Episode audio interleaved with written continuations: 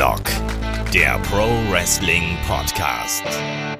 Ja, hallo und herzlich willkommen zu Headlock, dem Pro Wrestling Podcast, Ausgabe 467. Heute mit dem Rückblick auf WWE WrestleMania Backlash. Mein Name ist Olaf Bleich, ich bin euer Host. Bei mir da ist der Kai. Wunderschönen guten Tag, Kai. Hallo. Ein aufregendes Wochenende, oder? Ja, ich habe, äh, also jetzt mittlerweile geht's, aber ich habe sehr viel von meiner Stimme in der Arena gelassen. Und WrestleMania Back ist natürlich schön und gut, aber das absolute Highlight ist, dass der FC Schalke wieder aufsteigt, ne? Also, Was? ich habe gedacht, das absolute Highlight des Wochenendes wäre Madcap Moss gegen Happy Corbin. Ist knapp auf Platz drei. Weil auf Platz zwei ist natürlich ähm, Charlotte Flair. Ach so, okay. Ja, wieso auch nicht. Naja, der Kai hat auf jeden Fall durchgefeiert und hat gleich mit WrestleMania Backlash weitergemacht. Wir liefern euch heute den Review-Podcast zur Show. Ähm, ich glaube, Kai, wir können auch einfach einsteigen. Ne? Wir waren ja auch vielleicht ein bisschen überrascht. Wir haben noch im Preview-Podcast darüber spekuliert, gibt es in der Kickoff-Show vielleicht mal wieder Matches zu sehen? Gibt es vielleicht noch irgendwelche Überraschungen oder irgendwas drumherum, was passieren könnte? Bleibt es bei diesen sechs Matches? Und die Antwort ist, ja, es bleibt bei diesen sechs Matches. Ja, das stimmt. Also nicht viel Neues, Kickoff-Show, ja, komm, egal. Ähm, ist aber, ist, ist komisch, aber vielleicht ist es gar nicht so schlecht, dass man nicht sagt, hier ist wieder irgendein Match, was keinen interessiert, via Twitter angekündigt, bums, fertig. Also ist natürlich immer noch komisch, wenn der US-Belt oder der IC-Belt nicht auf Card sind, aber dann vielleicht lieber irgendwann mit Story als hier über Twitter viel Spaß. Wobei man sagen muss, wir haben es ja auch im Preview-Podcast angesprochen, es hätte genug äh, Matches gegeben, zu denen es auch durchaus eine Story gegeben hätte. Aber momentan fährt WWE anscheinend da wirklich den Stiefel. Kickoff-Show ist rein zum Lust und Laune machen da und Lust und Laune machen in erster Linie Interviews, Promos und Expertenpanels. Das muss dann einfach ausreichen. Aber ist okay. Wir können dann die Kickoff-Show hier getrost hinten überfallen lassen und starten dann auch direkt durch mit der Maincard. Und auch da haben wir ja ein bisschen spekuliert, was wird denn hier wohl die Show eröffnen. Und Kai, das ist natürlich auch wieder die Frage. Tippspiel, hast du ja richtig getippt auf Cody gegen Seth Rollins? Nee, leider nicht. Ärgert mich natürlich auch. Ne? Die Punkte hätte ich gerne mitgenommen. Ich habe woanders Dickpunkte gemacht. Äh, das ist dann später im Frauenmatch.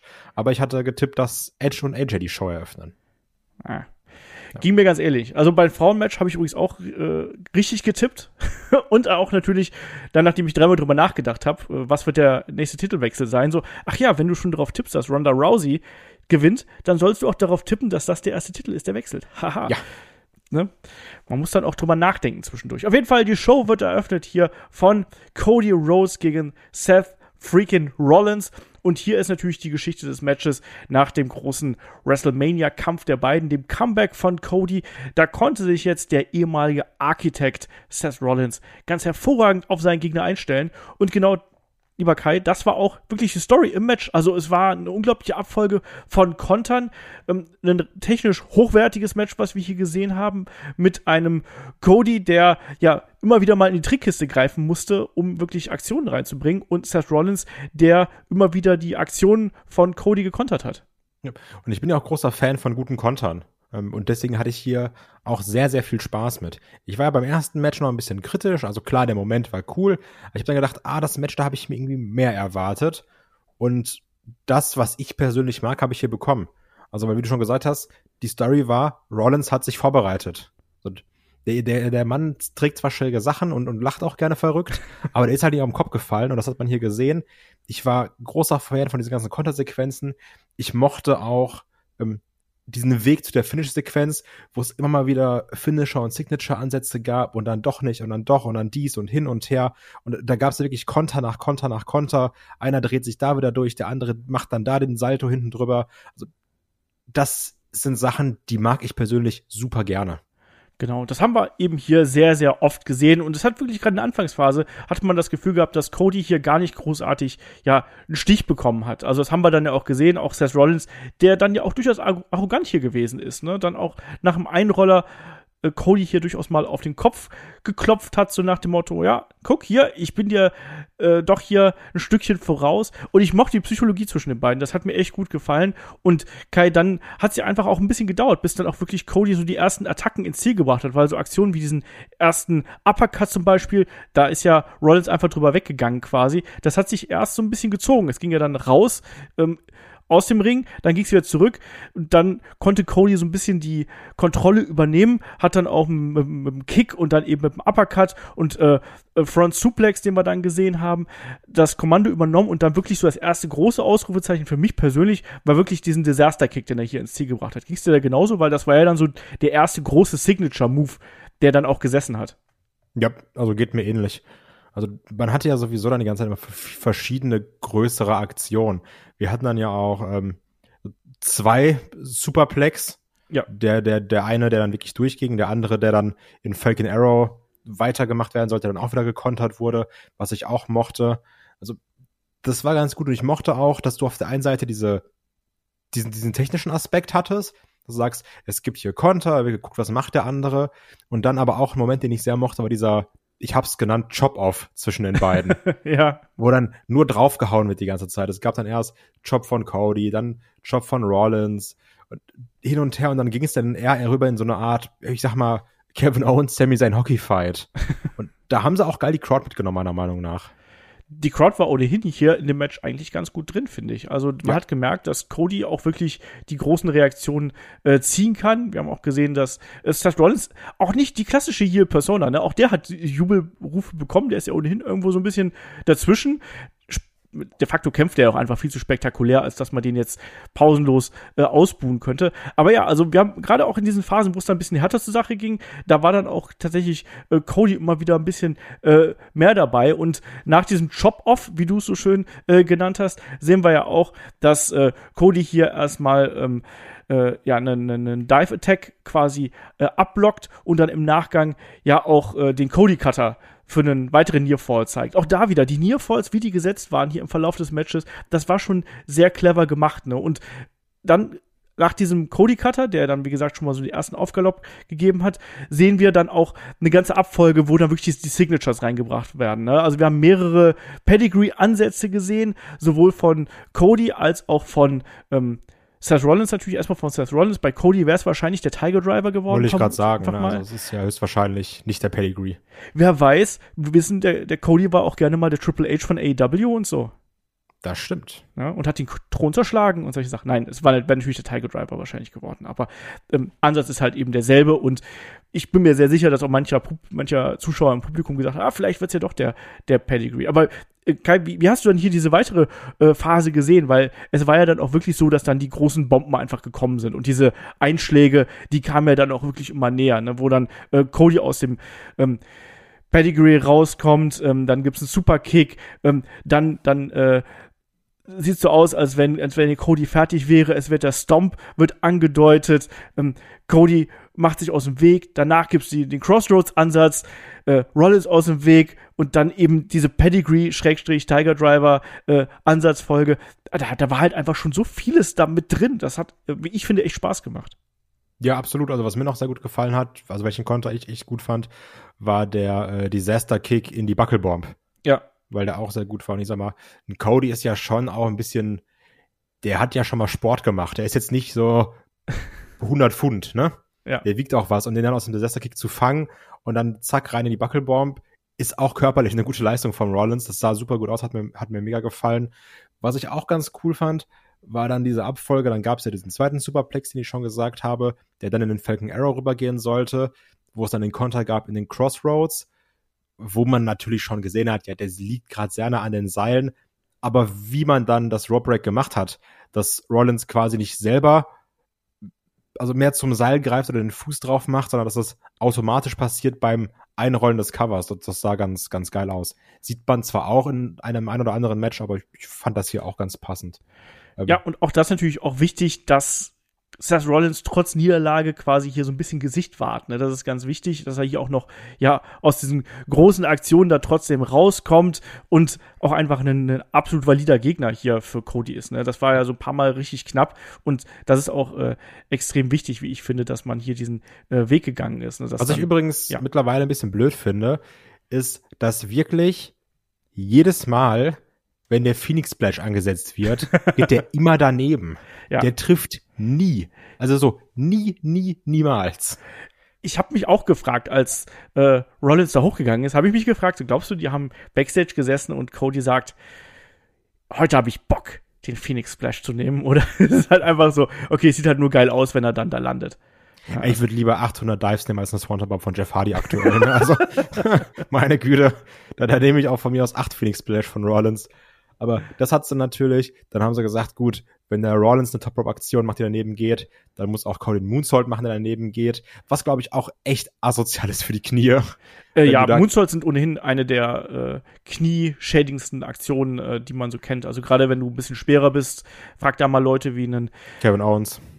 Zum Beispiel, aber auch äh, Kenta Kobashi und ähm, äh, na, Wen hatte ich noch? Great Muta, auch jemand, der den Typen mal gezeigt hat. Ne? Also auch da die Knieverletzung sehr, sehr häufig.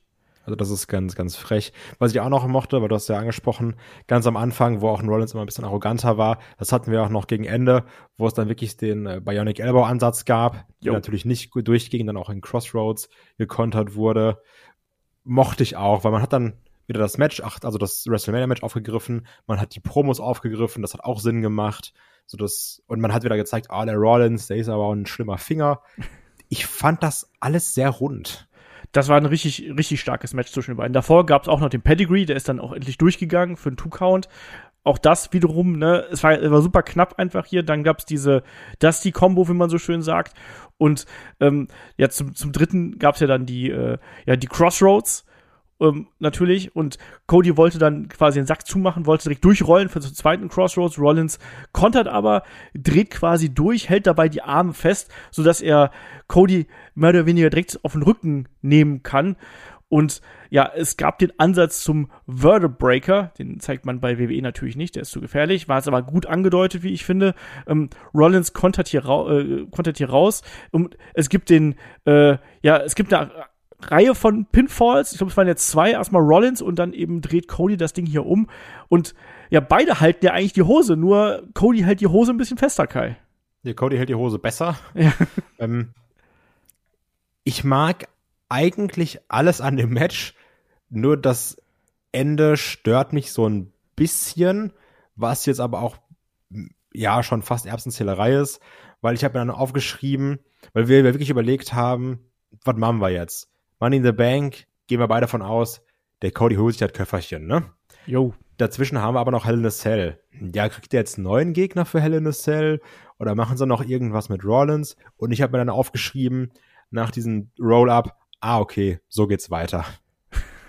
Und das, das, das, also wenn man jetzt das negativ auslegen möchte, sagt man, ah, okay, so machen sie also Zeitspiel. So, du hast ein gutes Match, das hat Spaß gemacht. Aber man lässt natürlich nicht Cody verlieren, um zu sagen, oh, es gibt das Rubber-Match 1 zu 1 und dann wer gewinnt das letzte, sondern ja, Cody gewinnt wieder, aber er gewinnt ja nicht ganz clean. Und dann hat Rollins wieder einen Ansatz, an dem er sich aufhängen und beschweren kann. Und dann gibt's vielleicht doch ein Match bei Hell in a Cell. Ja, aber ich bin ehrlich, ich erwarte da kein Hell in a Cell Match zwischen den beiden. Ich finde, dafür gibt's die Fehde nicht her. Das nee, heißt nee, also ich meine, nur ein ja. weiteres Match. Ja, genau. Nee, ich wollte nur sagen, was meine Vermutung ist. Also ich würde, wenn ich jetzt hier äh, was mir aussuchen könnte, ich könnte mir ein Tour Out of Three Falls Match zwischen den beiden vorstellen, wenn man eine Stipulation haben möchte. Ja, macht Sinn. Ja, sowas dann, in der Richtung. Dann mit, damit auch wenigstens, also sind wir mal ehrlich, auch Cody Rhodes wird das Ding wieder gewinnen natürlich, ne? Dann steht's 3 zu 0 für Cody, aber da kann man sagen, ja, oder Rollins, der hat ihn ja einmal gepinnt. Genau, zum Beispiel. Deswegen, und die Fehde ist ja eben nicht auf Hass aufgebaut, sondern das ist ja wirklich einfach eine technische Fehde, die wir hier zwischen den beiden haben. Ne? Das ist ja, auch wenn da jetzt hier der Vater, wie du so schön sagst, beleidigt worden ist. Ja. Aber ähm, da ist ja jetzt ja noch nicht so viel Hass drin. Klar wird Rollins jetzt wütend sein und so. Und ich bin mir auch sicher, dass er jetzt sagen wird, hier, ich will mal ein Rematch. Das haben wir ja auch schon gesehen in der Diskussion mit dem Referee und Cody, der davon geht, so nach dem Motto, haha, ich bin doch der Klügere. Ne? Und Ende vom Lied ist, das erwarte ich eben auch, dass wir hier eben eine Story-Fortsetzung bekommen werden. Und ich rechne da mit Tour oder Three Falls Match, weil zwischen irgendwelchen Käfig-Catches brauchen wir auch noch ein bisschen Wrestling. Und mir haben bis jetzt beide Matches hier mit Cody und Seth hervorragend gefallen. Ich fand beide richtig geil. Aber was ich schön fand, das war ein anderes Match. Und, ja. und das finde ich richtig gut, dass man nicht einfach quasi nur das gleiche Match gezeigt hat, nur ein bisschen größer und vielleicht schneller oder langsamer, sondern das war eine eigene Geschichte, die hier erzählt worden ist. Ich fand's geil. Ich fand es war ein toller Opener, den wir hier gesehen haben. Ja, gehe ich mit. Also, wie gesagt, nur das Ende, das stört mich also ein bisschen mini, also wirklich mini, minimal. Aber ich fand auch, das war ein fantastischer Opener. Ich hatte damit super viel Spaß. Ich mochte das. Ich mochte diesen anderen Ansatz, den sie hier hatten. Ich mochte gerade die ganzen Konter. Die beiden haben wirklich eine fantastische Chemie zusammen. Also, ich bin da begeistert. Yes. Fantastisch. Ähm, ja, kommen wir zum nächsten Match. Das war, naja, nicht anders. so fantastisch. genau, wir haben hier das Match zwischen Bobby Lashley und Omis. Der wird natürlich begleitet von MVP. Omis jetzt mit dem Nickname The Nigerian Giant. Das haben sie aber auch, ne? also, wenn ihr jedes Mal was trinken würdest, wenn sie das sagen, bist du danach tot. Ist wahrscheinlich. Oder hast das Level, was ich am Samstag hatte. wahrscheinlich, wahrscheinlich. Ja, also du weißt, wie WWE ist, ne? Also wenn sie einen neuen Nickname haben, dann wird der einem eingeprügelt, du, das gibt's gar nicht, wie früher das kleine Einmaleins. So, kommen wir zum Match hier. Oh, ich tue mich noch immer schwer mit dem ganzen Drumherum, ne? Also Lashley als Babyface gefällt mir nicht. Omis ähm, sehr beschränkt hier in seiner äh, in seinen Möglichkeiten und im Endeffekt ein sehr ähnliches Match. Ein bisschen schneller, äh, so als der, äh, das Match der beiden bei WrestleMania, aber eine ganz, ganz ähnliche Geschichte, die wir hier gesehen haben. Eben ähm, Lashley, der hier zurückkämpft, diesmal nicht Stick and Move, wie man so schön sagt, sondern der sofort drauf geht. Aber mein größtes Problem ist, Omos verkauft ja einfach gar nichts, oder? Also mein Problem ist gerade sein Gesicht, wenn er was verkauft. Also auch zum Beispiel, als er da im Hurtlock war, also das sieht einfach so aus, ja, ich warte jetzt und verkaufe nicht, dass das hier gerade schmerzhaft ist, in diesem Hurtlock zu sein. Das ist ein bisschen das Problem. Das ist jetzt aber auch nicht so, woran man nicht arbeiten könnte. Nur hier merkt man es natürlich ganz doll, gerade wenn du denkst, Bobby Lashley ja eigentlich Powerhouse, super gefährlich, der Dominator, äh, der Almighty, kommt mit dem Hurtlock und du guckst nach links und rechts, nach links und rechts und wartest eigentlich, bis du in die Ringecke laufen kannst ist ein bisschen schlecht. Ja, andere Geschichte hier natürlich war, dass Omis sich immer wieder dann den Vorteil gesichert hat, wenn MVP eingegriffen hat. Das war am Anfang ja schon so. Erst ist Lashley hier munter zugange, beschleunigt quasi das Tempo und attackiert. Omus mit, mit Schlägen deckt ihn ein, drängt ihn auch in die Ecke und dann ist es eben so, dass MVP hier die Ablenkung macht und als sich Lashley dann wieder umdreht, um sich seinem Gegner zu widmen, dann gibt es automatisch erstmal den Big Boot, es gibt den Corner Splash, ähm, die, die Body Attack hier in die Ringecke, die auch nicht so geil aussieht, die sah zwar schon nee. mal schlimmer aus, aber die sah auch schon mal besser aus, muss man sagen. Also der, der Stinger Splash besser aus. das stimmt. Äh, ja, und dann halt die typischen Big Man-Aktionen im Endeffekt. Endeffekt. Ne? Ähm, was ich dann ganz nett fand, war, dass er ja so ein bisschen diese Combo vom, vom Taker übernommen hat, quasi die äh, Snake Eyes und anschließend den, äh, den Running Big Boot. Also er schaut sich da schon so ein bisschen was von den Leuten ab, ne? genauso auch wie die Haltegriffe, die wir dann da gesehen haben. Spektakulär ist es nicht, mal vorsichtig auszudrücken. Und Lashley hat ja dann auch versucht, ihn hier so ein bisschen runterzubringen, quasi ein bisschen zu verlangsamen mit dem Sleeper Hold auf den Rücken und wird dann runtergeworfen. Aber es war schon eine zähe Angelegenheit. Also ich glaube, jetzt, wo ich es erzähle, klingt es wesentlich dynamischer, als das eigentlich ist, oder? Ja. Und das klingt schon nicht sonderlich spannend, wenn du es erzählst. Also, das ist echt das Problem Was? dabei. Ich bin ein hervorragender Geschichtenerzähler. Was ich auch über, muss ich Mika fragen, weiß ich nicht. Ich erzähle dir gleich die Geschichte vom kleinen Dachs, wenn du dann nicht einschläfst, du. Ja, ich glaube, das Match macht da einen besseren Job, wenn ich ehrlich bin. Aber was ich auch ganz komisch finde, ist, man hat jetzt ja das Intro-Intro von Bobby Lashley ein bisschen angepasst. Und ich musste sofort daran denken, an das Intro von den Dinos. das, äh, das will ich jetzt auch nicht mehr rauskriegen, weil äh, bevor dann dieses normale Team anging, dachte ich, jetzt kommt dieses Bin da, wer noch? Da muss ich sofort dran denken. Aber das war auch mit mein Highlight des Matches. Also ich finde das nicht sonderlich spannend zwischen den beiden. Ich glaube auch ehrlich gesagt, dass das noch weitergehen wird. Hier mit der Feder, weil jetzt auch natürlich MVP eingegriffen hat. Es gab ja den Kane-Shot und danach gab es dann diese Bomb von Omis und dann gab es das Cover 1, 2, 3. Jetzt kann man auch da wieder sagen, hier, ich hätte ja und wenn und aber und wenn der MVP nicht gewesen wäre, dann hätte ich doch gewonnen. Ich möchte aber nicht, dass das weitergeht. nee, das nicht. Aber wir haben ja schon noch so ein paar Aktionen dann auch von Bobby Lashley gesehen. Wir hatten diesen Flatliner am Boden, wir haben den Hurtlock gesehen. Ähm, das haben wir ja auch schon gesagt. Das sah ein bisschen merkwürdig aus, wo er ihn dann in die Ringecke ähm, gedrückt hat. Ähm, wir haben auch was ganz, was ganz cool aussah, muss man sagen. Diesen Spinebuster, den wir äh, gehabt haben, ne, wo Omus aus dem Seil angelaufen kam und äh, Lashley hat ihn dann wirklich, ich sag mal so, mindestens 10 Zentimeter vom Boden hochgehoben. Und das hat zumindest gut geknallt. Ähm, Danach gab es einen Spear, der wurde abgeblockt und ja, äh, dann war es im Endeffekt hier äh, MVP, der den in der Ringecke liegenden ähm, Lashley dann noch geschlagen hat, wo ich auch mir gedacht habe, so, okay, der ist doch jetzt eh schon, der ist doch gerade mit dem Kopf in die Ringecke gelaufen, ne? Warum, warum ist denn jetzt dieser blöde Schlag mit dem Stock noch so schlimm, dass er danach nur abgelenkt ist. Also was hält denn Omos jetzt davon ab, ihn jetzt einfach aus der Ringecke zu pflücken und ihm dann diese äh, hässliche Double Choke Bomb zu verpassen? Ja, weil es ja nochmal so ein Piekser mit dem Foreign Object ist. Ja. Ja, weiß nicht.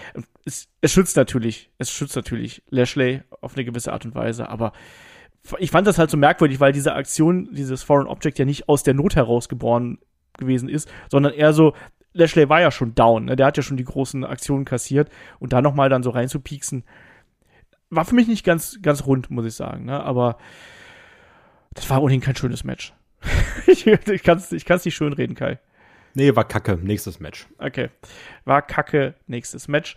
Ähm, auf jeden Fall, ich rechne auch damit, dass wir hier eine Fortsetzung der ganzen Geschichte bekommen. Ich vermute, dass Lashley jetzt richtig sauer wieder ist und dann quasi in dominanter äh, Manier zurückkommen wird. Ähm, was wir dann auch sehen werden, Anfang Juni, kurz bevor ich in den Urlaub gehe, ist natürlich der nächste Premium Live Event. Wir haben ja auch schon die Abkürzung jetzt PLE, ne? Play. Der nächsten, den nächsten Play, den sehen wir am äh, 5. Juni, Nacht von 5. auf den 6. Ähm, das ist Hell in a Cell, wie wir schon angesprochen haben. Ja, nächstes Match ist dann ähm, das Match zwischen AJ Styles und Edge. Und AJ Styles dick bandagiert äh, mit seiner Schulter. Ja, und hier war es dann so, dass wir natürlich einen, einen AJ Styles gesehen haben, der gleich zu Beginn wirklich auch, ja, auf die Tube gedrückt hat. Er hat erstmal hier Edge nach draußen geschickt, nach dem Dropkick. Ähm, dann ging es mit einem riesengroßen Asai Moonsault einmal raus, oder? Das fand ich schon, also das habe ich selten jetzt in letzter Zeit von AJ gesehen. Das war schon eine, eine krasse Aktion gleich zum Start, oder? Ja, also das war auch ganz gut, weil danach ganz, ganz wenig spektakuläre Aktion kam, dass man uns dann nochmal den Moonsault gezeigt hat. Aber nee, ich mochte den, der sah schön aus. Ist auch, glaube ich, ganz fies mit den Rippen auf der Schulter gelandet von Edge, also was dann da so, so für so einen Stopp gesorgt hat. Ähm, übrigens muss ich sagen, die Aussage dick ist ein bisschen übertrieben. Der hatte da so dieses Kinesio-Tape drauf, ne? Also ja. dann, dann kommt da jeder, wenn es danach gehen würde, wird jeder zweite dick bandagiert zum Ring kommen. Also, ja, lass mich doch hier mal ein bisschen dick auftragen, ey. Aber es war natürlich die Zielscheibe für, genau. den, für Edge. Und das war ja auch Dreh- und Angelpunkt, dass der Arm angegriffen wird. Und als dann Edge irgendwann es geschafft hat, dann, dann hat er ja auch AJ so rutschend unten in die Ringecke geschickt. Der ist dann gegen die Ringecke, dann nochmal auf die Treppen geknallt. Das war dann ja auch der Turning Point, wo es dann hieß, wir gehen jetzt die ganze Zeit auf den Arm, der Arm wird bearbeitet. Und dann hieß es ja auch bei den Aktionen von AJ Styles, der Arm kann nicht mehr so benutzt werden. Das wurde auch großteils sehr, sehr gut verkauft, meiner Meinung nach bei verschiedenen Sachen. Ich mochte das auch zum Beispiel bei den ersten Styles Clash Ansatz, wo er dann sonst beide Arme so zur Seite ausbreitet, wo er das dann nur mit einem gemacht hat und der Styles Clash auch nicht durchging. Ähm, das mochte ich dann. Oder wo es dann, dann später in den richtigen Styles Clash ging, wo er sich dann mit den Seilen ein bisschen geholfen hat, das mochte ich. Auf der anderen Seite natürlich beim, ähm, wie hieß es, wie heißt nochmal, beim Calf Crusher ja. war es dann wiederum komplett egal und da war der Arm wieder da. Aber Leute, ich sag euch Adrenalin, das äh, traue ich dem AJ auch zu, das schafft er dann auch. Also ich glaube, du findest sowas geiler, was heißt ich glaube, ich weiß, du findest sowas geiler als ich, wenn so ein Körperteil bearbeitet wird. Und ich muss, also ich finde, die haben das hier gut gemacht und die haben das auch gut verkauft. Trotzdem hatte das dadurch gewisse Längen. Und als ich dann gesehen habe, dass das Match 15 Minuten ging, habe ich gedacht, krass, ich hätte locker auf 20 geschätzt. Ja, es hat sich natürlich zeitweise ein bisschen gezogen, da bin ich bei dir. Aber ich finde, man hat hier zumindest immer wieder auch die etwas größeren äh, Aktionen ja auch ausgepackt und dann auch teilweise also ein bisschen die, die Schokerei auch von Edge in den Mittelpunkt gestellt, ne, wo er dann bereits relativ früh hier den Turnbuckle gelöst hat, dann für den späteren Verlauf. Ähm, dann auch dieser kleine Wendepunkt, den wir gehabt haben, mit dem Double Crossbody in der Mitte des Rings, äh, Styles, der dann eben auch späteren Verlauf versucht, hier eine Verletzung bei Edge hervorzurufen, indem er das Bein bearbeitet hat. Ähm, einmal in der Ringecke, wo er dann angefangen hat, darauf einzuschlagen. Das sollte ja dann später auch mit dem Calf Crusher noch eine größere Rolle spielen. Was ich mochte, war zum Beispiel dann eine Aktion, wo Edge ähm, nach diesem Konter auf das Bein quasi, gegen sein eigenes Bein, ähm, da hat er dann gekontert, indem er AJ Styles an den Hals geschlagen hat. Das ist auch eine Aktion, die man sonst sehr, sehr selten sieht. Und Styles hat das entsprechend äh, verkauft. Dann gab Obwohl ich mich da erst, ich dachte erst, ähm, bis, bis ich das dann gesehen habe durch die Ringrichterin, dachte ich erst, das sollte so ein Schlag gegen die Schulter sein, um die Schulter zu dingsen. Dann habe ich gesehen, ah, okay, es soll anscheinend der Hals gewesen sein. Ja, der ist, der ist jetzt fieser Möb, der, der Edge, und deswegen schlägt er jetzt an den Hals, wie früher der Undertaker. Ja, aber Schulter ist ja auch nicht ja. ohne, wenn die verletzt, wenn die dick bandagiert ist. ja, ja, trag's mir nach. Ähm, was ich dann äh, merkwürdig fand, was wir dann hier gesehen haben, es war ja so, dass äh, ähm, wir haben ja diesen, diesen Calf Crusher gehabt, äh, Edge, der sich kurz befreit, AJ Styles, der dann ähm, wieder den Calf Crusher ansetzt und äh, Edge, der dann, der dann quasi äh, ja, ja flüchten will, damit er hier nicht durchrollt, hält sich ja dann im Turnbuckle fest und äh, reißt ihn ja dabei ab. Und tatsächlich der, der Spear, beziehungsweise hier der Turnbuckle kommt dann ja so ins Spiel, dass Edge äh, derjenige ist, der quasi in seine eigene Grube hier fällt. Ne? Also er reißt ja das Ding ab. Ich meine, es gab danach einen German Suplex und er will dann ja kontern mit dem Spear. Äh, AJ weicht aus und Edge speart dann hier erstmal in den Turnbuckle. Und dann haben wir, da muss ich auch mal sagen, hier Kritik an die Regie. Da haben wir einfach mal ein Spear verpasst. Ist dir das aufgefallen? Mit dem, mit dem Double Feature, wo dann der, der erste Spear in die Ringecke gezeigt worden ist. Dafür haben wir den Spear gegen äh, Edge dann nicht gesehen, äh, gegen, gegen AJ nicht gesehen. Ja, das hatte dann ein bisschen Royal Rumble Vibes, wo sie dann den ersten Spear von Edge, glaube ich, einfach nicht gezeigt haben. Ja, also das war schon ein bisschen schade. Ja, und wir sehen dann eben äh, nochmal einen Spear-Versuch, dann nach dem ersten Spear, den wir dann nochmal in der Wiederholung gesehen haben, der Wiederholung, Wiederholung quasi, gibt es dann nochmal einen Spear-Versuch, der wird dann eben mit dem Knie gekontert, dann, was du gesagt hast, der äh, Styles Clash mit den Seilen, das hat mir sehr gut gefallen. Und dann haben wir ja, wir haben es gar nicht eingangs erwähnt, äh, Damien Priest gesehen, der ja eigentlich hier Banned from Ringside äh, ist, aber der aber gesagt hat, hier, nee, also Ringside fängt ja da an, wo die Matten hier ausgelegt sind, deswegen bin ich hier nicht. Und dann kam ja Finn Bella raus und hat den ja quasi einmal da in den Ring geschubbt und da haben die beiden sich ein bisschen geboxt. Und da habe ich mich gefragt, so, Moment, jetzt ist er doch Ringside, oder? Ja, also generell dieses, hat, also das brauchte man einfach nicht. oder? Ja, man also, braucht es halt so im Sinne, dass man ein bisschen äh, Turbabohu hier um den Ring herum äh, kreiert, dass du quasi keinen Ref-Bump brauchst, um dann hier unsere Maskenfrau zu ja, äh, einzuführen hier. Aber gibt auch hundert bessere Arten, den Ref abzulenken in Matches, als dann einfach nur zu sagen, ja, ich bin ja nicht Ringside, weil Ringside ist erst einen Meter weiter. Also das, das war schon Quatsch. Ja, das war ein bisschen quatschig. Aber wie gesagt, das Durcheinander wurde dann dafür genutzt, dass hier dann eine mysteriöse, in schwarz gekleidete Figur äh, zum Ring kommt und AJ Styles attackiert, mit dem Arm über das oberste Seil reißt und AJ Styles ist dann davon entsprechend mitgenommen. Wenigstens hat er diesmal eine Aktion kassiert, ist nicht nur abgelenkt worden. ne? Und dann gab es ja den, den Crossface und im Nachgang ja auch diesen Übergang in den Sleeper Hold, quasi wo er den Arm nach wie vor eingeklemmt lässt, aber dann auch mit richtig wirkt. Das hat mir ganz gut gefallen als Aktion. Wie war es bei dir? Ja, ja, war okay. Ich finde, das hat AJ Styles gut verkauft. Und auch ähm, der Kommentar war ja hier, äh, he's taking Styles to the gallows. Ich bin gespannt, ob das Ding jetzt auch irgendwie irgendwas mit Gallows heißen wird, diese Aktion, ob das quasi ein neuer Finisher wird. Vielleicht der Luke Gallows. Vielleicht. Vielleicht. Auf jeden Fall, AJ Styles wird ohnmächtig und das Ding ist dann hier eben gelaufen. Edge gewinnt erneut, erneut durch Eingriff. Ja, Kai, und danach musste noch herausgefunden werden, wer hier unter der Maske steckt. Ja, was sie übrigens nicht gut gemacht haben, weil hat, man hat ja sofort erkannt, dass es Rhea Ripley ist. also die, also, ja, Rhea Ripley, du hast zwar immer so super markante Hosen und auch Stiefel an, aber nimm mal hier das Sweatshirt, das reicht schon, dann erkennt dich keiner. das war nicht gut gemacht, meiner Meinung nach. Das, also, ja, also, das hat mich so an, was die Maskerade angeht, an dieses Bild an, von Hulk Hogan erinnert, wo er diese Luchador-Maske aufhat. Und ich so, wer, wer kann's wohl sein, Leute? Mr. America. Ja, also das war dann gut. Replay ist da, hat sich die Haare schwarz gefärbt. ist jetzt Teil vom Judgment Day.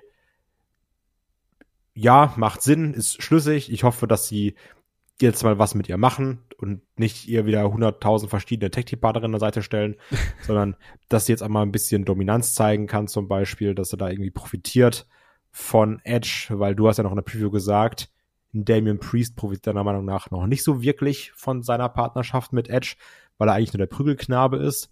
Ich glaube jetzt nicht, dass Ripley auch Prügelknabin wird, indem sie dann von AJ Styles, keine Ahnung, Styles Clash kassiert. Das kann ich mir hier nicht vorstellen. Aber trotzdem ist das Problem so ein bisschen, das Match war zwar irgendwie anders, weil es um die Schulter ging, aber das Finish war jetzt trotzdem wieder wie bei WrestleMania. Also, ja, das ist mein neuer Rekrut, der greift ein und du verlierst deswegen. Ja, kann man natürlich sagen, Judgment Day ist einfach AJ Styles immer einen Rekruten voraus, sozusagen. Ne, da hat es nicht gereicht, dass hier der gute Finn eingegriffen hat, sondern. Also in zehn Matches hat Judgment Day dann zehn weitere Rekruten. Klar, wie die NWO früher. Da wird einfach jeder, jeder geholt, der nicht rechtzeitig auf dem Baum ist, so ungefähr. Oder der Bullet Club zu einer Zeit. Ja, genau.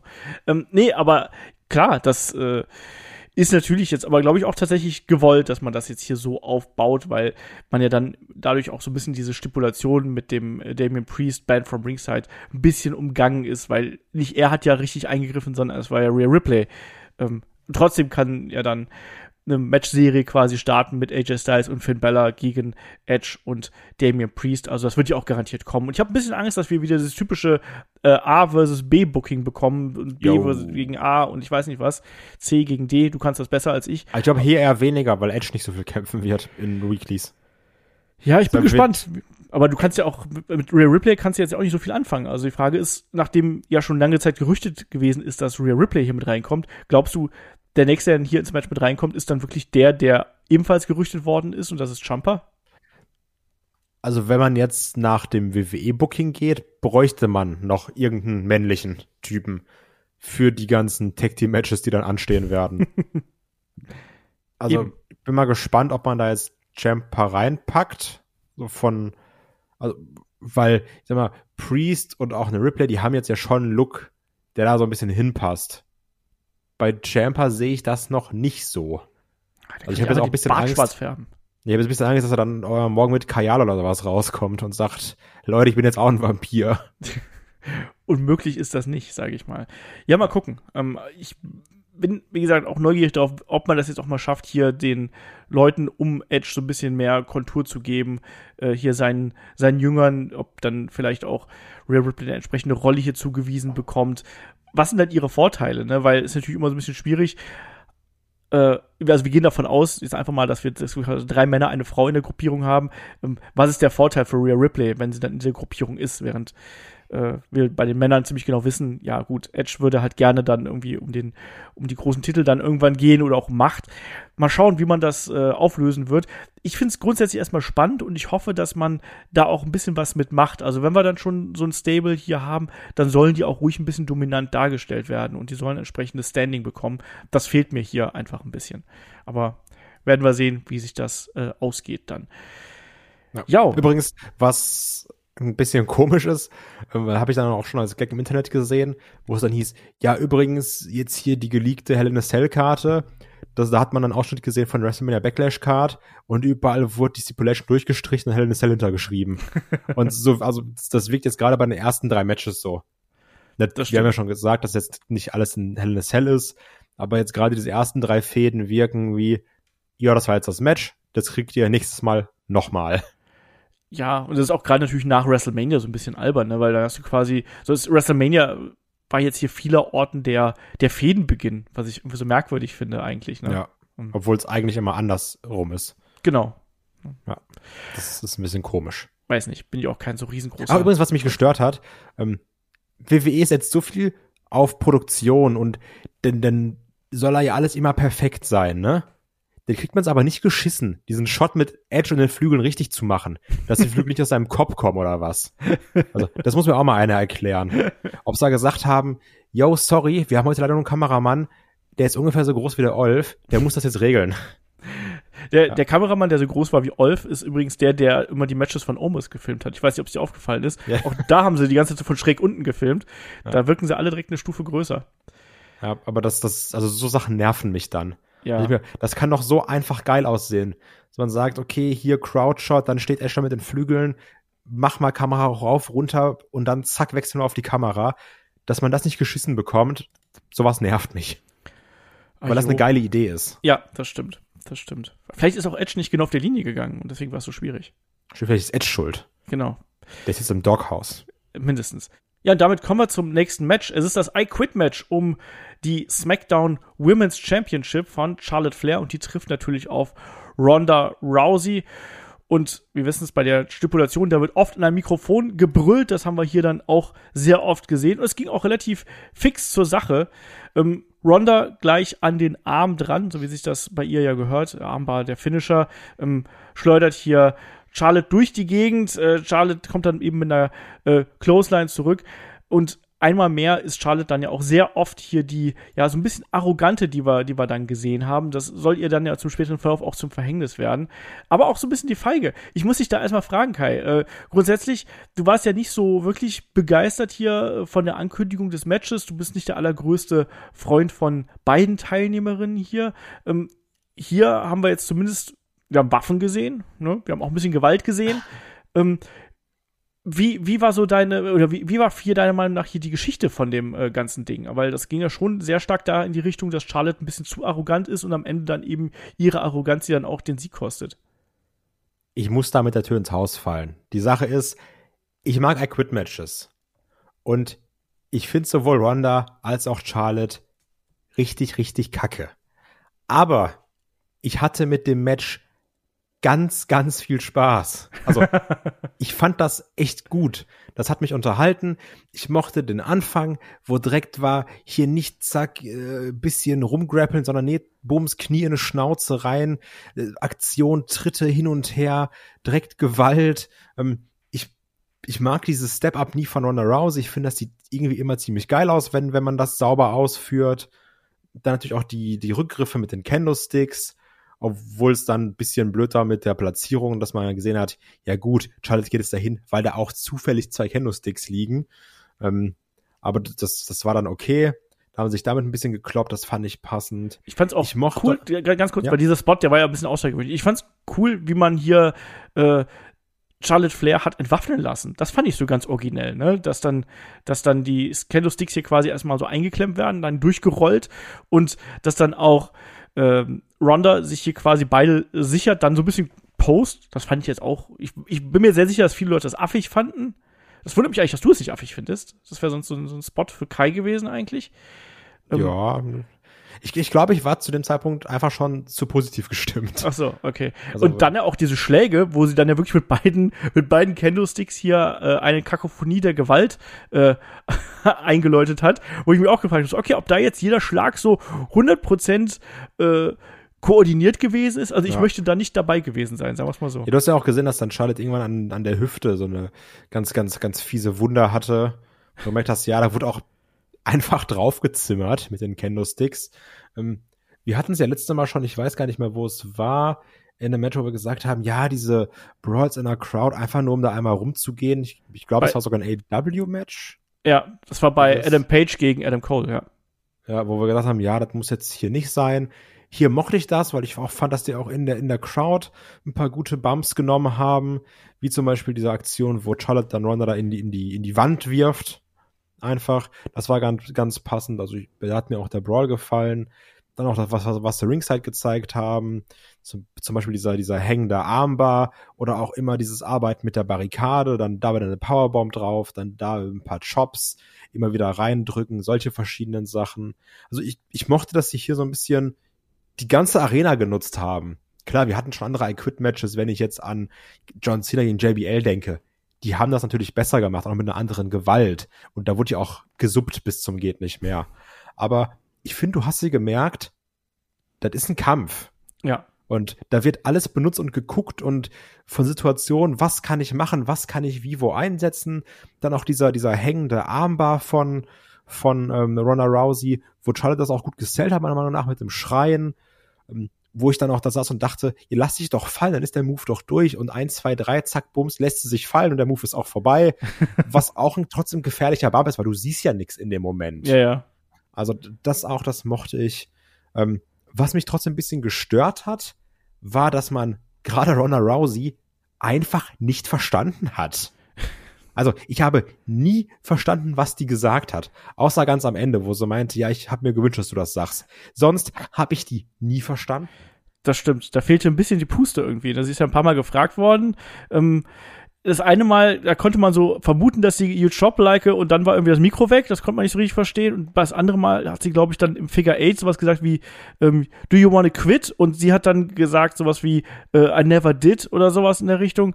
Aber das konnte man, wie gesagt, nur schwer verstehen. Bei Charlotte war das sehr eindeutig, wenn sie dann äh, Hell No gerufen hat. Und Kai, du hast gerade einen guten Punkt angesprochen. Die beiden haben ja wirklich alles verwendet, was so nicht nied- und nagelfest gewesen. Und gerade Charlotte hat das ja gemacht. Das fand ich wiederum ganz geil. Ähm, nach dieser Offense-Phase von äh, Ronda, wo die beiden da draußen gewesen sind, wo Charlotte sich einfach mal so eine Kamera vom Kameramann geschnappt hat, den Ronda entgegenwirft, um sie quasi der Kendo-Sticks zu entwaffnen. Und dann ging es ja auch äh, dann, wie gesagt, ins Publikum, wo sich dann einfach mal so einen Getränkebecher von Guard geschnappt hat. Hm, Guard in Anführungsstrichen, ne? Das war natürlich geplant, aber dann ihr äh, eben Ronda das Getränk ins Gesicht gekippt hat. Fand ich ganz gut. Mir ging das Gekreische ein bisschen auf den Keks, aber das ist, glaube ich, einfach äh, sehr subjektiv. Was ich, was mein großer What the fuck-Moment gewesen ist übrigens im Match, war, als Pat McAfee gerufen hat, Is that the Fiend in the first Ja. row? Das ähm, fand ich auch witzig, ne? Weil da, guck mal, da ist ein Kind mit der, mit der Fiend-Mask. Das war ganz witzig. Was mich nur wieder nervt, ist, dass dann jede dumme Kack-Wrestling-Seite direkt wieder Clickbait macht, wo du dann auf deren dumme Scheißseite gehen musst, so The Fiend was mentioned at WrestleMania Backlash. Click here for full video oder sowas. so, ich, ich war auf fünf Seiten und jedes Mal sofort und dann wieder direkt ein Bild von Bray Wyatt vorne drauf. Ne? Dann bist du so, klickst, so ich habe dann auf einen Artikel draufgeklickt, weil ich natürlich war, mal gucken, wie sie es verkaufen, weil es war ja klar, dass es einfach nur darum geht, dass Pat McAfee gesagt hat, da ist halt ein Blach mit der Fiend-Maske, fertig. ähm, dann wieder, der Fiend wurde gemenschent. Oh, ist das vielleicht ein Comeback? Fragezeichen. Also ich hasse sowas, ne? dieser, dieser Clickbait-Journalismus-Müll da. Hoffe übrigens aber auch da, dass Pat McAfee dafür nicht so viel Ärger bekommt. Ja, das frage mich halt. Ich glaube, manchmal platzen so Sachen aus dem raus und dann Ja. ist es halt so passiert, ne? Egal.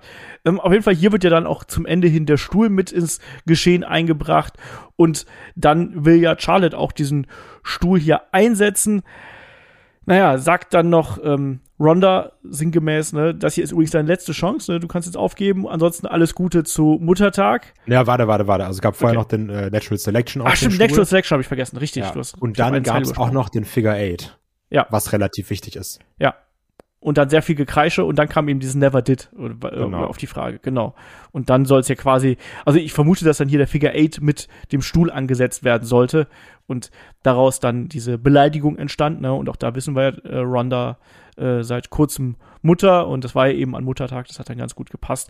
Aber, lieber Kai, es sollte dann ganz anders kommen, weil Ronda dann geistesgegenwärtig hier Charlottes Arm in dem Stuhl einklemmt und eben im Armbar einklemmt, aber die erstmal nicht aufgibt, überraschenderweise.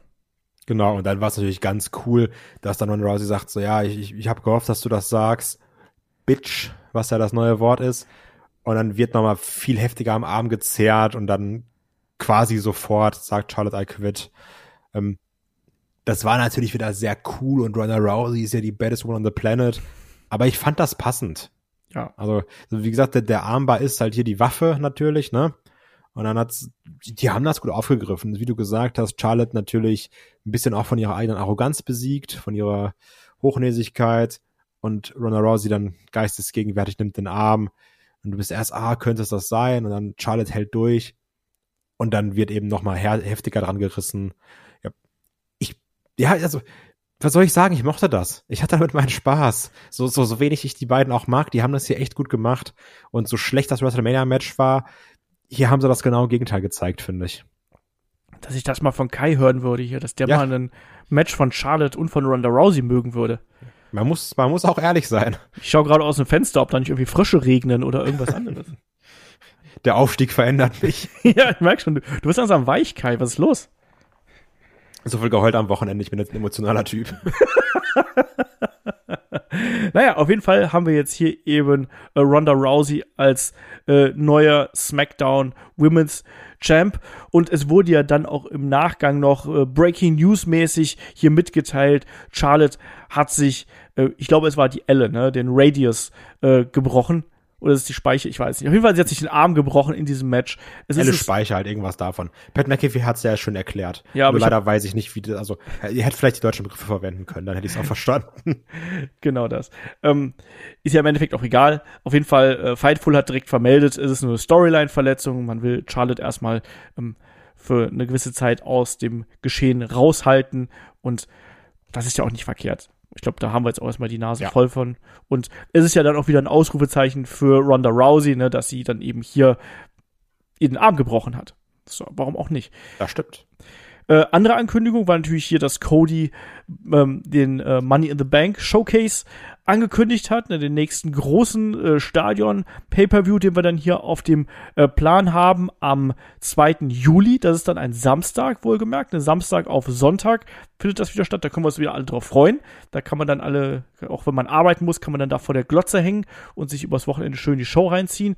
Wir haben dann natürlich auch dann am Sonntag die, den Review-Podcast dazu. Aber das Spannende hier, worüber auch schon fleißig bei uns auf Discord diskutiert worden ist, war ja, dass Cody hier gesagt hat, ne, wer den Koffer sich holt, der sichert sich quasi auch einen Spot im Main Event von WrestleMania. Ja, Kai, was ist denn da los? Ja, da war ich auch sehr verwirrt. Oder ist das einfach nur so theoretisch, ne? Weil der kannst du ja überall einlösen. Genau, also habe ich mich jetzt gefragt. Also, weil es ist, heißt es jetzt nur, ja, dann könntest du zum Beispiel den Rollins machen und sagen, ich warte jetzt und cash bei WrestleMania ein. Ähm, oder ist der Kopf jetzt an Bedingungen geknöpft? Weil das wäre ja kompletter Müll. Also, ja. weil der, der Money in the Bank Koffer lebt ja davon, von den Cash-Ins. Das ist ja das Geile. Und für dieses WrestleMania-Ding haben wir eventuell schon ein anderes Event mit dem Namen Royal Rumble. Keine Ahnung, ob man davon gehört hat. War dieses Jahr Müll, aber trotzdem. Also, ähm, ich hoffe, dass das so ein, nennen wir es Versprecher, zu komisch dargestellt war, weil der Koffer soll der Koffer bleiben.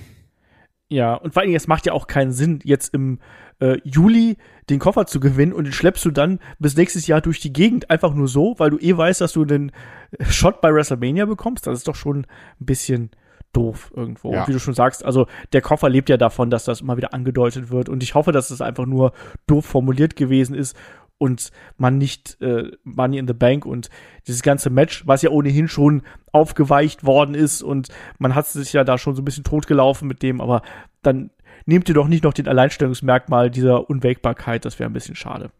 Ja. Naja, gucken wir mal, gucken wir mal. Auch darüber kann man dann natürlich in unserem nächsten Wochenend-Podcast vortrefflich quatschen. Da sprechen wir ja über Cody und über das, was er mal war und was aus ihm werden soll.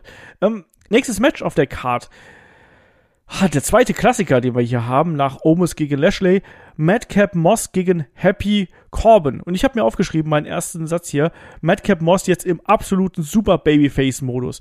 Also ganz im Ernst, der ist ja jetzt schon nicht mehr auszuhalten, wie sehr mir der auf den Keks geht, Kai. Also kommt da rein, thumbs up, yeah, yeah, Leute, feuert mich an. Das ist doch, das ist doch wie gemacht dafür, dass der jetzt diese eine Feder hat, dann nochmal eine kleinere Feder hat und dann landet er beim Main Event und hat nichts zu tun. Das war ja auch ein bisschen das, was ich schon in der Preview prophezeit habe, dass es hier in diese Richtung geht. Man hat so ein Team, was sechs Monate zusammen ein bisschen rumzaubert. Man weiß nicht, was man machen soll. Man splittet die. Man denkt, oh, guck mal hier, das ist der Gute. Aber letztendlich findet den auch keiner so wirklich gut. Auch wenn, also ich glaube, die Crowd hatte einfach Bock an dem Abend, weil da wurde ja schon auch gejubelt. Und dann auch beim Sieg von Metcalf Moss haben auch ein paar Leute gejubelt, wo ich mir denke, ja, ist schon cool, dass ihr hier gerade eure Rolle spielt in diesem ganzen Ding. Das ist dann schon auch gut, weil dafür sind die Fans ja da. Aber es ist wirklich Madcap Moss mega 0815 im Hype Bros Modus unterwegs. Also, es wird so laufen, wie du gesagt hast. Der kriegt da vielleicht nochmal irgendeine Fehde, kann nochmal gegen keine Ahnung wem kämpfen und dann wird er beim Main Event versauern. Also, das Schlimmste ist ja wirklich, dass man sagt, Madcap Moss, das ist unser heißes Eisen, der wird jetzt IC-Champ und landet danach bei Main Event, weil dann doch wirklich weiterhin egal ist. Also ich finde es halt äh, schade. Also klar waren die beiden jetzt nicht die super Attraktion bei, bei SmackDown äh, zusammen, aber die haben doch eigentlich ganz gut funktioniert. Und jetzt trennst du so und du weißt eigentlich genau, Baron Corbin, Happy Corbin, egal welche, welchen Namen man davor setzt, Corbin, der wird halt weiterhin in der Midcard als Heel-Act funktionieren. Den musst du auch nicht Heel, äh, nicht Babyface turn, sonst irgendwas. Der ist halt Heel, der ist halt da, das ist okay. Ne? Dann hat er seine Stinker-Matches dazwischendurch, die keinen so richtig interessieren, aber ähm, der macht ja seinen Job ganz ordentlich für das, was es ist. Ne? Aber es ist vorhersehbar, dass das hier nicht funktioniert. Und auch das Match hier war ja nicht besonders aufregend. Und dann hat er am Ende ja noch nicht mal den absolut super klaren Sieg bekommen. Ne? Also wir haben ja eigentlich ein Match, was über weite Strecken von Happy Corbin dominiert wird, wo quasi auch die ein Großteil seiner ähm, ja, Trademark-Aktionen wirklich durchgeht, von schon zu Beginn einem Chokeslam bis hinten den Deep Six im Abschluss. Und dann ist es dann am Ende ein Sunset Flip, den ich gefühlt seit Jahrzehnten nicht mehr gesehen habe, dass der mal durchgeht, der dann den Sieg hier für Madcap Moss bringt. Also das Match an sich, das hätte es hier nicht gebraucht. Und da bin ich jetzt auch mal ganz frech. Da hätten es andere Fäden, die wir bei Raw und SmackDown noch haben. Die hätten es eher verdient, hier auf der Karte zu sein. Allen voran vielleicht sowas wie Becky Lynch gegen Asuka zum Beispiel, hätte ich wesentlich lieber gesehen. Ja, oder Ricochet hätte ich auch gerne auf der Karte gegönnt. Oder generell dem IC-Belt vielleicht. Ach, Schnickschnack. Ja, aber also ich gehe damit, ich war auch sehr verwundert, dass es dann nach dem Sunset Flip das Cover gab. Ja. Also ich war da auch sehr, sehr verwundert. Aber gut, sollen sie machen. Ja, ansonsten, wie hast du das Match gesehen? Ich glaube, hier müssen wir jetzt keine Move-by-Move-Review äh, machen, weil das war eben wirklich ein besseres TV-Match, was wir, was wir gehabt haben eigentlich. Also ich habe mir, ähm, als ich es gesehen habe, habe ich mir gedacht, Fede ist mir egal, bin ich ganz ehrlich. Aber hey, ist doch cool, dass sie denen da die Zeit geben für das Match. Also, dass man, dass man ihnen ja ihre 15 Minuten gibt, guckt danach und sehe, ah, okay, das ging in 9 Minuten 50. Hm, hat sich länger angefühlt, wenn ich ehrlich bin. Und ähm, das war's auch. Es war so ein, also es war ja nicht mal schlecht, das ist die Sache. Also das war jetzt weg davon, dass man sagte, Mann, das war ja ein Totalausfall, das war Müll. Aber es war egal. Ja, es fehlt auch die Intensität. Also was, was mir halt massiv gefehlt hat, war dafür, dass das ja durchaus eine persönliche Fehde ist. Hier haben sich zwei Freunde quasi ein Zweit. Mir fehlt ja auch hier einfach das Feuer drin. Ne? Also wenn du doch von deinem Kumpel verarscht wirst, der Kumpel möchte dir hier äh, die Trophäe, die du, deine erste große Trophäe, die du errungen hast, will der kaputt machen. Ähm, vorher haben sie sich noch geprügelt und dir durch die Gegend gescheucht. Dann hat Madcap Moss äh, King, King Corbin, Happy Corbin, ich komme langsam mit den Namen durcheinander bei den ganzen Wechseln, ähm, beleidigt und sowas. Da muss doch ein bisschen mehr Feuer dran sein. Stattdessen war das so, ne, es, es spielt alles keine Rolle, sondern das, wie du richtig gesagt hast, das war wrestlerisch jetzt nicht grottenschlecht. Da waren keine fiesen Botches dabei oder sonst irgendwas. Das war kein Match, was wir in On the Pole besprechen müssen. Aber es war einfach ein Match, das keinerlei großen Emotionen erzeugt also hat. Das ja. ist halt ein Match, über das wir nie wieder sprechen werden. Ja, genau, so ist es. Und wie gesagt, äh, Corbin ein Großteil äh, der der Offense ähm, und eben Madcap Moss, der dann immer wieder zurückgekommen ist, teilweise auch mit wirklich athletischen Aktionen, also was natürlich richtig cool war, ähm, wo er dann auch ähm, Corbin hier mit einem Fallaway Slam durch die Gegend geschleudert hat. Das sah dann eben schon ganz cool aus. Und dann eben am Ende, ja, nach dem Deep Six gab es dann erstmal Two Count und danach eben, ja, den äh, Sunset Flip nach hier einem ausgewichenen Clothesline und dann eben das Finish für Madcap Moss. Und ich glaube, da muss man auch gar nicht viel mehr drüber reden. Ich befürchte aber auch, dass wir diese Fehde noch weiterhin sehen werden, Kai. Also ich sehe das noch nicht, dass die Fehde komplett vorbei ist. Nee, sehe ich auch. Also allein durch die Tatsache, weil sonst beide gar kein Programm hätten. Ja. Also das, das wirkt ja auch alles sehr aus der, ja, aus, aus, aus der Not geboren, dass man sagt, ja, wir wissen nicht, was wir, was wir mit dem machen sollen. Deswegen haben die jetzt die Fehde hier und deswegen wird es auch weitergehen. Ja. Wart mal ab, bis Happy Corbin Ricochet den IC-Titel abgenommen hat und die beiden IC-Titel fäden. Ja, nee, wie gesagt, der äh, Madcap, Madcap Moss nimmt den ja ab. Ja, das glaube ich nicht. Ich glaube, das machen wir ganz, ganz traditionell. Heel nimmt den Titel ab und dann dürfen die beiden hier ran. Ach, das war alles nicht so richtig geil.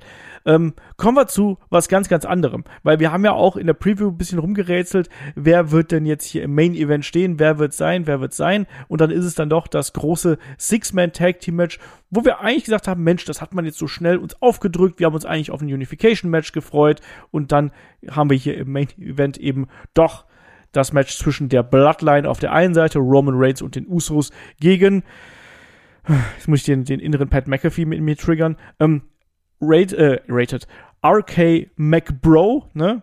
RK Bro und Drew McIntyre auf der anderen Seite. Ähm, was hast du dir gedacht, also schon, das wurde ja schon relativ früh angekündigt, dass wir hier das Six-Man-Tag äh, Main-Event gesehen haben. Ähm, glaubst du, hast du gedacht, so, ja, das, das, das ist genau richtig oder warst du verwundert? Ich war sehr verwundert. Also besonders, weil du ja auch in der Preview sehr logisch erklärt hast, warum Ronda Rousey gegen Charlotte Main Event sein könnte, sollte, dürfte.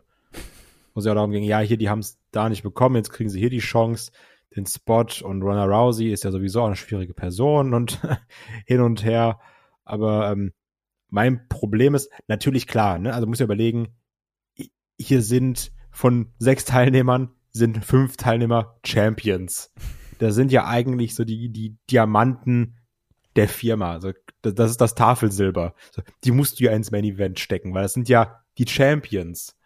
Ähm, das Problem ist nur, dass sich diese Paarung so stark nach Hausshow anfühlt. Weil das ist ja wirklich dieses, ja, die, die Guten gegen die Bösen. Und es steht nichts auf dem Spiel. Und es geht nur um, um die Ehre. Und deswegen habe ich es, also finde ich, ist es ein komisches Main-Event. Weil es ja trotzdem, das klingt zwar komisch, aber du, du weißt, wie ich das meine, eigentlich ein egales Match ist. Ja, also ich finde, was, was ich hier ganz spannend fand, war, das Publikum zu beobachten und wie die äh, reagieren, weil dieses Match hat ja schon so äh, Title Implications, wie man so schön sagt. Ne? Alle erwarten irgendwo, dass wir McIntyre gegen Roman Reigns als nächste große Fehde bekommen, was wir zu 99% auch bekommen werden. Aber wie sind denn die Leute bitteschön auf Randy Orton abgegangen? Und inzwischen frage ich mich, gerade auch, weil der ja dann auch hier den äh, RKO zeigen durfte gegen Roman Reigns und den damit ja auch ordentlich erschüttert hat. Inzwischen frage ich mich, Glaubst du, man hält sich hier bei WWE beide Hintertürchen so ein bisschen offen? Mm, nee, ich glaube, also das ist ja das, was mich auch immer wundert. Ich vergesse jedes Mal von Event zu Event, von Show zu Show, wie over Randy Orton ist. Also wie die Leute auf den AKO abgehen, wie lautstark gefordert wurde, dass Randy in den Ring kommt. Ähm, ich kann mir aber nicht vorstellen, dass wir Randy gegen, gegen Roman bekommen. Also auch beim besten Willen nicht. Ich habe mich trotzdem gewundert, dass er dann hier auch Roman AKO verpassen durfte, weil das wäre eher so ein Uso-Ding gewesen, die einzustecken, was sie natürlich auch noch gemacht haben, steht ja außer Frage, weil die Leute wollen mehr als nur ein AKO sehen. Ähm, aber ich sehe es trotzdem so, dass Drew McIntyre gegen Roman kämpfen wird, dass das die Fehde sein wird, mit der wir gehen. Randy Orton ist mit den Usos beschäftigt ähm, und irgendwann, weil es Randy Orton ist, da freust du dich natürlich auch, wird zum Split kommen und dann ist Randy Orton mit Riddle beschäftigt. Ähm, wobei ich mich dann auch frage, ich weiß gar nicht, ob das einem Riddle so gut tun wird. Also, die sollten RK Bro noch lange RK Bro sein lassen, meiner Meinung nach. Ähm, ja, aber um die Frage zu beantworten, nee, ich glaube nicht, dass man da irgendwas weiteres plant. Aber das ist schon krass. Alle lieben Randy Orton, oder? Also. Ja, also es ist wirklich irre. Also. Das, ist, das, das wird auch gefühlt immer mehr. Also ich weiß ja, es ja, auch eben. nicht. Ja, das ist auch mein, mein Gefühl gerade. Also er ist gerade gerade over wie Sau und auch, dass sie ihn da quasi so lange draußen gehalten haben. Es hat ja nur noch mehr dafür gesorgt, dass die Leute da wirklich drauf hingefiebert haben, dass er endlich reinkommt. Und damit können wir mal so ein bisschen ins Match einsteigen. Also ich finde, das war ein echt unterhaltsames Ding. Und du hast gemerkt, dass die sechs Männer, die wir hier im Ring haben, dass die sich wirklich den Allerwertesten aufgerissen haben, um die Leute, die vielleicht jetzt nicht so viel Bock auf dieses Match gehabt haben, die auch wirklich damit reinzuholen, dass man da auch wirklich viel mit reingepackt hat. Ne? Das fing ja hier erstmal an mit, mit Jimmy Uso und Riddle, die den Anfang gemacht haben. Riddle, der dann relativ schnell das Kommando übernommen hat und dann McIntyre äh, reingebracht hat, der dann auch mit äh, Jimmy Uso relativ fix hier den Boden aufgewischt hat, also schon klar gemacht hat, so okay, der ist auf jeden Fall eine Stufe über den Usos. Ähm, hat hier diesen Leapfrog aus der Ringecke ja gekontert mit so einer Art Big Boot, also auch mit so einer Mini-Claymore quasi. Dann diesen Deadlift Suplex aus dem Knien heraus, was ich auch immer wieder beeindruckend finde, was die da äh, so aus den Ruhephasen quasi für Kraft äh, erzeugen können. Und natürlich, wir haben alle darauf gewartet, dass Roman Reigns hier reinkommt, ne? Und dann gab es ja auch das erste Zeichen und da hat er gesagt, so, nee, also ähm, jetzt erstmal nicht. Paul Heyman hat auch gesagt, so, nee, du musst nicht reinkommen, ne? Das, ich finde es interessant, wie man das hier gemacht hat, weil man hat ja quasi mit drei Persönlichkeiten so ein bisschen gespielt, wann die endlich reinkommen. Also bei Drew McIntyre ging es relativ fix, aber bei Randy Orton hat man extrem damit gespielt und mit Roman Reigns dann eben auch. Und als der dann eben da reingekommen ist und als Riddle dann noch isoliert worden ist, hat man dann ja auch gesehen, dass die Bloodline ja hier ordentlich zugeschlagen hat, aber auch vielleicht hier ganz wichtig zu erwähnen, dass es ja im Endeffekt ein Fehler von Roman Reigns gewesen ist, dass das erste Hot Tag hier durchgegangen ist, oder? Mm, ja, also das sowieso. Aber ich fand es halt auch ganz unterhaltsam, dass der erste Aspekt, auch wenn Randy super over war, es ging ja wirklich darum, wann kriegen wir Drew gegen Roman. Ja. So, und, und das war ja auch, wie du schon gesagt hast, Roman ja auch so ein bisschen mitspielt und sich mit Heyman berät. Dann geht er auch erst einmal rein. Und du denkst, und dann, dann laufen sie so umeinander wie so zwei Löwen in einem Käfig und du bist so, jetzt kommt es aufeinandertreffen. Aber nein, natürlich, Roman sagt, Leute, können mich mal alle. Und taggt wieder aus, natürlich, wie er eben ist, ne? So nach dem Motto, ich mache hier gar nichts, wenn ihr das wollt. Ich mache das alles so, wie ich möchte. Und dann auch, wie er es ja sowieso sehr gut macht, was so Mimik angeht, als es dann das Hottag von Riddle gibt, dann auch eben sehr schockiert guckt, als es dann ist, okay, jetzt Drew McIntyre gegen Roman, weil die Usos liegen beide draußen. Ähm, und, und das war ja schon, hast du gemerkt, ein Höhepunkt, auf dem wurde ganz klar hingearbeitet. Genau. Da war ja auch die Spannung drin. Also ich finde, das Match, das hat wirklich auch davon gelebt, dass du halt eben dann diese Persönlichkeiten gehabt hast und du wolltest sie dann auch gegeneinander sehen. Und das ich fand's, ich fand's echt unterhaltsam. Also auch als Main Event, ich hätte es vielleicht nicht unbedingt als Main Event gebraucht, hätte, hätte auch für mich weiterhin äh, das I Quit Match zwischen Charlotte und ähm, Ronda gut hingehört. Aber nichtsdestotrotz, wie du richtig gesagt hast, hier ist so viel Gold, das kann man auch als Main Event stellen. Und ich mochte dann auch die Art und Weise, wie man dann hier ähm, ja die Aktion weiter aufgedröselt hat, weil im Endeffekt ist ja erstmal Drew McIntyre super dominant, muss dann abgelenkt werden ähm, von, ich glaube es war Jay Uso, damit Roman Reigns hier seinen äh, Superman Punch zeigen kann. Dann geht's nach draußen, Roman Reigns ähm, wirft McIntyre in die Barrikaden und äh, ja, sehen dann ja auch Roman, der dann ja nach einer Jumping Close dann ja auch noch mal hier auf ganz dicke Hose macht und klarstellen will, wer hier der äh, Head of the Table und Tribal Chief ist und sich hier beide Bells reichen lässt. das ja einfach mal so in der Mitte des Rings äh, einfach mal noch mal oder Mitte des Matches vielmehr einfach noch mal ein bisschen feiert und dafür dann ja auch ja bestraft wird beziehungsweise äh, dann ja gibt's ja den nächsten Hot Tag und dann kommt ja auch endlich Randy Orton rein und da geht's ja dann rund. Ja, das stimmt. Also das, das, das war dann der zweite Punkt, wo ich mir auch wirklich aufgeschrieben habe, alle wollen Randy. Und man muss halt wirklich generell bei dem ganzen Event, aber auch gerade bei dem Match die Crowd loben. Weil die Crowd macht dieses Match zwei Stufen besser. So, es ist, wie du sagst, die reißen sich natürlich den Arsch auf die Leute und die zeigen auch gute Aktionen. Das Match war auch wirklich gut präsentiert. Ne, also es gibt noch verschiedene Sachen, die ich hier an dem Ding mochte.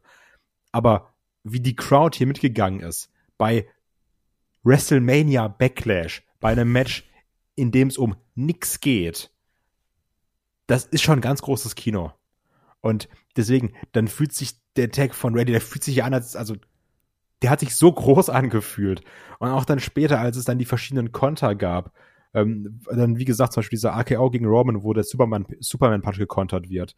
Dann diesen anderen AKO gegen, gegen Jimmy Uso war es, glaube ich, wo es diesen ähm, Hangman DDT gibt, also diesen Spike DDT. All diese Sachen, die Crowd ist ja komplett mit, also bei jeder Aktion sind die ja ausgerastet, die Randy Orton gezeigt hat. Ähm, und das ist wieder so ein typisches Beispiel von, eine Crowd kann ein Match so viel besser oder größer machen. Ja, ja, da war halt auch einfach Stimmung da in der Bude, ne? Also das, das äh, war dann auch richtig cool und da war dann auch Feuer da und äh, dann waren ja auch die Regeln so ein bisschen außer Kraft gesetzt. Klar, du hast noch immer die Wechsel gehabt, aber das ging ja dann auch einfach drunter und drüber und ich finde, ab dem Zeitpunkt war das Match auch einfach super kurzweilig und es hat einfach Spaß gemacht, ne? Dann da zuzuschauen, was da gerade passiert. Wir sehen ja dann auch, dass ähm, Drew McIntyre nach den Attacken draußen, ähm, dass er dann äh, zurück im Ring ist, dass er dann hier die Claymore ank äh, ankündigt, dann aber die Usos gemeinsam quasi ihn hier ausschalten. Da gab es dann äh, ja quasi gleich gleich mehrere Superkicks. Erstmal äh, ein Einzel, ich glaube erstmal von Jay Uso und dann gab es mhm. dann da noch einen doppelten. Ja. Ähm, Jimmy war ja noch ordentlich angeschlagen, auch durch den ähm, RKO vorher, aber trotzdem hat er sich dann hier wieder aufgerappelt. Ähm, wir sehen dann auch, wie ein, wie ein Riddle dann im späteren Verlauf wieder zurück ähm, ins äh, Match kommt, ähm, dann auch die Usos hier nochmal aufräumen, nochmal Tempo macht. Ähm, Floating Bro den RKO hier ankündigt, der geht aber daneben. Es gibt einen Pop-Up Neckbreaker von Jay Uso, dass dann äh, Randy Orton wieder den Save machen muss. Der auch echt geil aussah übrigens, muss man ja. sagen. Dieser ja. Neckbreaker sah richtig, richtig gut aus. Genau das, genau das. Ja, und dann ging es ja Kai eigentlich im in diesem Tempo äh, wirklich weiter, ne? Und wir sehen dann ja auch, wie Drew McIntyre und Roman Reigns sich draußen noch prügeln. Ähm, soll erst so was eine Powerbomb von Drew McIntyre gegen Roman Reigns gehen, geben. Ähm, ja, da wird dann aber gekontert, weil Jimmy Uso greift kurz ein, den äh, ja, entledigt sich einfach mal Drew McIntyre hier mit dem Glasgow Kiss, aber Roman Reigns nutzt dieses kurze Fenster, den Uranage durch den Tisch und damit ist McIntyre hier erstmal raus. Ja, und dann geht's wieder zurück in den Ring. Also wie gesagt, wenn man das so sich so vor Augen führt, was da alles passiert ist, das ist schon auch in der Art und Weise, wie es dann choreografiert und ab, in der Abfolge und in der Matchstruktur gewesen ist. Ich fand's, ich fand's richtig cool. Mir machen solche Matches Spaß. Klar, hat ein bisschen was von Hausshow, aber ganz im Ernst. Äh, kann also man so machen. Ein Vergleich, den ich gelesen habe, den ich auch ganz passend fand.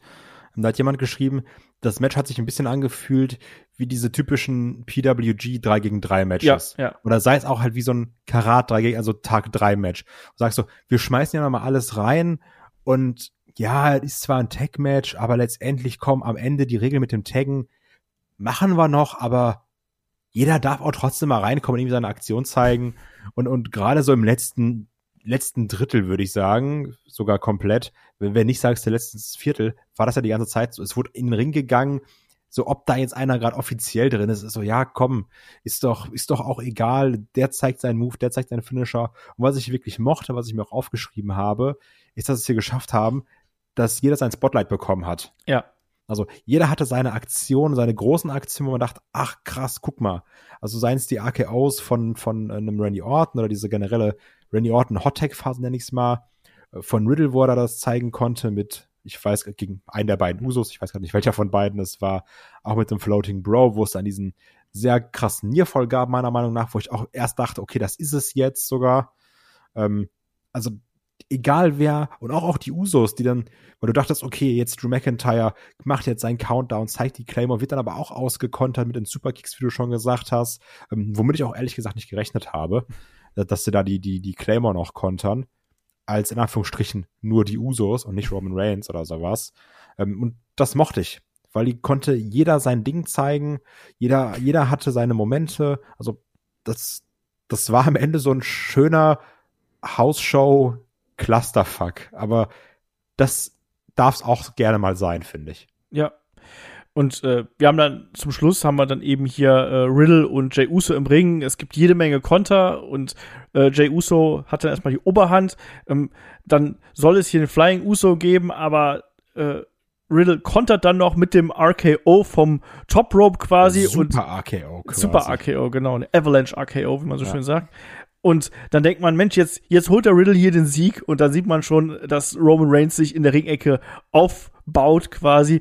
Und ich habe mir das wirklich mehrfach angeschaut, weil es halt so geil aussah, wie er dann da reingesprungen kommt und Riddle einfach mit dem Spear quasi in der Mitte zerteilt und danach ist es das. Das kann man schon wirklich so äh, machen. Also das war ein unterhaltsames Match, was wir hier gesehen haben und das hat Spaß gemacht. Mich hat's aber dann auch gewundert, dass die Bloodline hier gewonnen hat, weil wir haben ja, glaube ich, beide darauf getippt, dass das eben hier ähm, die guten Jungs machen. Das ist auch mein Kritikpunkt, dass ich sage, warum pinnt Roman Reigns jetzt Riddle? Also das macht keinen Sinn. Also weil die Fehde ist ja Drew McIntyre gegen Roman und die Usos gegen RK Bro. Und also entweder sagst du, ich, du gehst den komplett krassen Weg und sagst, Drew McIntyre pinnt Roman Reigns, ne? Was uh. heftig wäre.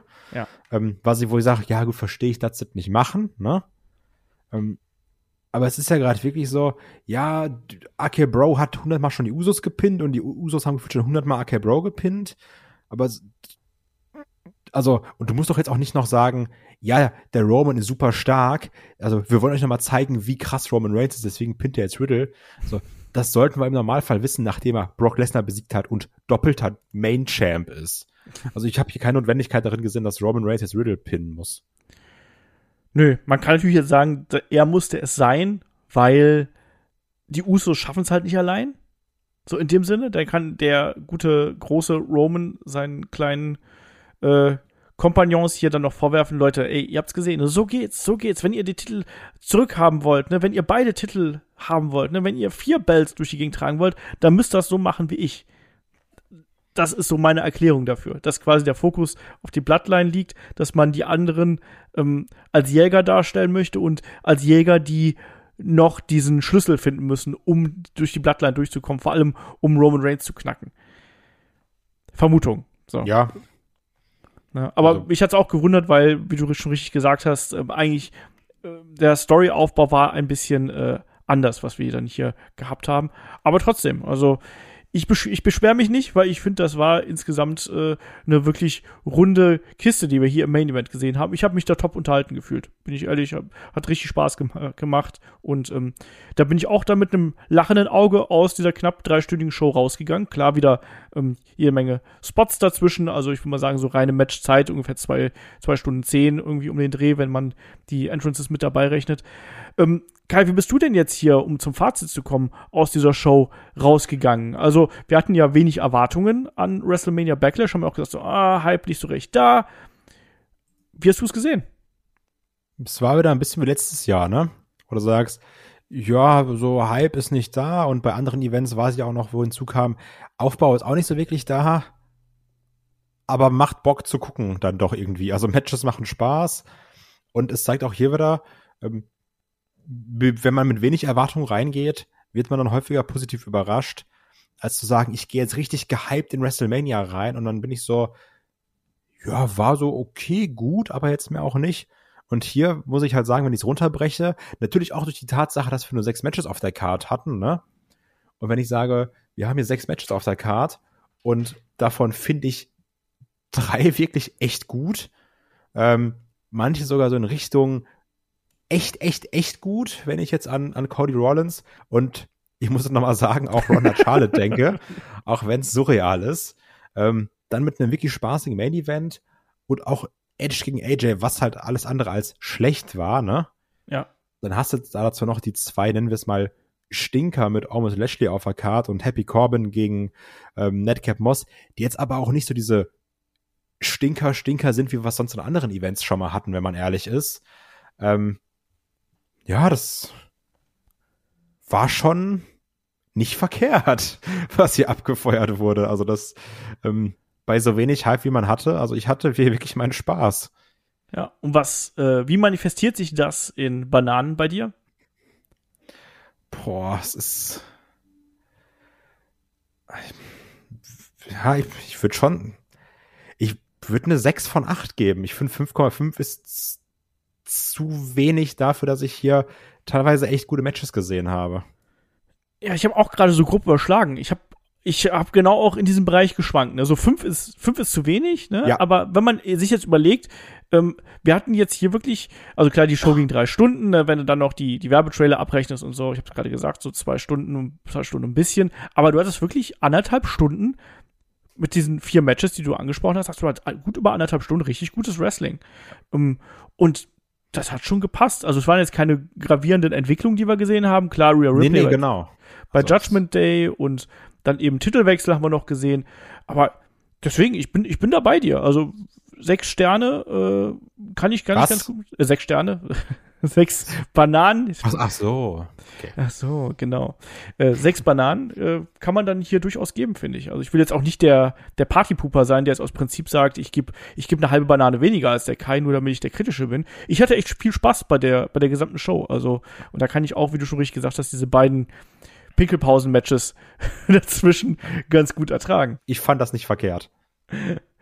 Ja, aber ich glaube, da können wir dann auch hier den Deckel auf den Podcast nämlich drauf machen, weil im Endeffekt gehen wir jetzt eigentlich mit einer ganz guten Stimmung hier aus dem Podcast raus. Die Event, die Show war gut, die, die Matches, äh, vier von sechs Matches haben abgeliefert. Das war eine unterhaltsame Kiste.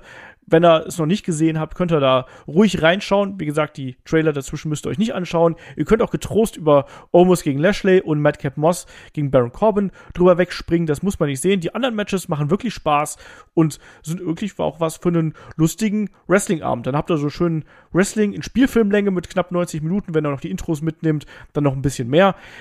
Das passt, ne? Also da kommt er, wie gesagt, auf zwei Stunden. Ähm, runde Kiste, was wir hier gesehen haben, hat Spaß gemacht und äh, bin gespannt, wie das dann jetzt eben äh, weitergeht, weil, wie gesagt, das riecht alles nach sehr viel Fortsetzungen und Jo. Fortsetzungen gibt es natürlich auch bei Headlock, dem Pro Wrestling Podcast. Nicht nur, dass wir diese Woche bei Unterstützern oder für Unterstützer natürlich auch noch die Helden aus der zweiten Reihe äh, haben über den Big Boss Man. Wir haben auch das Magazin diese Woche am Start und natürlich auch das Match of the Week. Da geht es mal wieder zu TNA mit AJ Styles gegen Abyss von 2005, wenn ich mich komplett täusche. Ähm, TNA Lockdown damals. Und ja, dann haben wir vor allem auch am Wochenende natürlich unser Wochenend-Podcast und da werden Kai und ich über Cody Rhodes sprechen. Also quasi, welche Entwicklung verspricht sich WWE von ihm? Wie wird er dargestellt? Was ist die Perspektive? Wie groß ist er wirklich geworden? Wie wichtig wird er für die Company werden? Da werden wir dann drüber plaudern. Und Kai, hast du noch finale Worte hier? Nee, ich bin generell verwundert, dass ich jetzt so positiv überrascht war von dem Event. Also, hat mich äh, außer Kalten erwischt. Ich gehe ab jetzt nie wieder mit Erwartungen in Events rein. Das ist vielleicht manchmal auch ganz gut so. So, und natürlich wie immer, ne, schreibt uns gerne in die Kommentare, wie es euch gefallen hat. Kommt bei uns auf Discord. Und wenn ihr das noch nicht getan habt, äh, unsere Tipprunde natürlich auch nicht vergessen. Ne? Da gingen jetzt dann auch schon die ersten Punkte raus. Aber an, dem, an der Stelle mache ich dann hier auch den Deckel drauf. Ich sage Dankeschön fürs Zuhören, Dankeschön fürs dabei sein und bis zum nächsten Mal hier bei Headlock, dem Pro Wrestling Podcast. Macht's gut. Tschüss. Tschüss.